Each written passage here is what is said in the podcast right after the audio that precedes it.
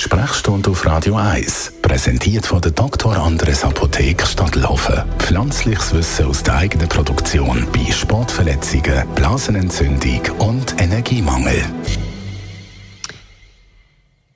Über 3000 von diesen Operationen gibt es jedes Jahr. In der Schweiz allein, Dr. Merlin Guggenheim, wir reden heute über den Lebensretter schlechthin. Eine Operation, die die Medizin revolutioniert hat, die Herz-Bypass-Operation nämlich. Als erstes genau in Details, was passiert bei so einer Operation eigentlich? Also eine Bypass-Operation ist eine Operation am Herz, wo eine Umleitung gemacht wird über ein verstopftes Herzkranzgefäß.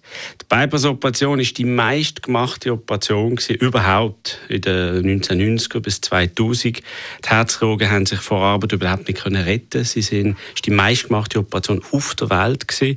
Und dann sind äh, Kathetereingriffe gekommen, die Stents sind eingeführt worden. Das ist auch maßgeblich an der Uni Zürich gemacht worden, so dass Zahlen aktuell eher abnehmen. Aber es ist immer noch die Haupt, eine der Hauptbeschäftigungen von einem Herzchirurgen einem grossen Zentrum auf dieser Welt. Wann gibt es dann so eine Operation? Wann kommt es dazu? Ja, das ist, das ist ein großer Diskussionspunkt. Aha. Früher immer. Mhm. Bevor es die Katheter gegeben hat und Stents gegeben hat, hat man mhm. immer einen Bypass müssen machen weil es keine andere Option gegeben hat.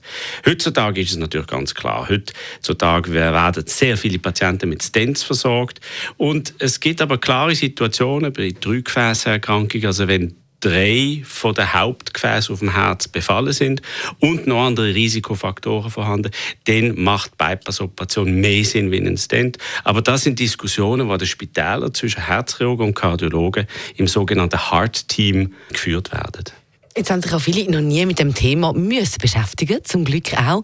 Wie muss man sich denn so eine, excuse, wie muss man sich so eine Operation vorstellen? Ist das eine Operation am offenen Herz oder geht es mittlerweile auch da minimal invasiv?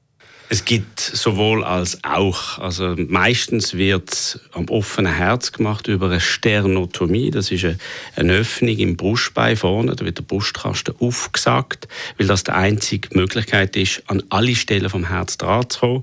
Dann macht man die Bypass-Operation mit Umgehungsgefäß. Das können Arterien sein oder Venen, meistens mit Arterien. Und dann kann man die Operation am schlagenden Herz machen, minimalinvasiv, ohne Herz-Lungen-Maschine. Oder man macht es mit der Herz-Lungen-Maschine. In bestimmten Situationen kann man auch den Bypass über eine kleine Öffnung unter der linken Brustwarze von 5 cm durchführen. Aber das kommt natürlich nur bei Patienten in Frage, die ein Bypass oder halt nur an einer Stelle Längsstelle haben. Wie lange geht es dann nach so einer Operation oder wie lange geht so eine Operation überhaupt und wie lange geht es, bis man nachher dann wieder auf dem Damm ist? Also die Operation selber, die geht zwischen drei und vier Stunden. Man ist eine Woche im Spital und in der Regel geht man nachher noch zwei, drei Wochen in der Erholung. Insgesamt muss man sich schon vorstellen, dass man zwei, drei Monate etwas spürt.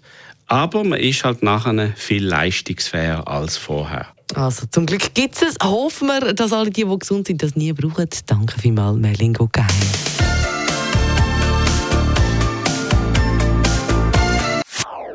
Das ist ein Radio 1 Podcast. Mehr Informationen auf radio1.ch.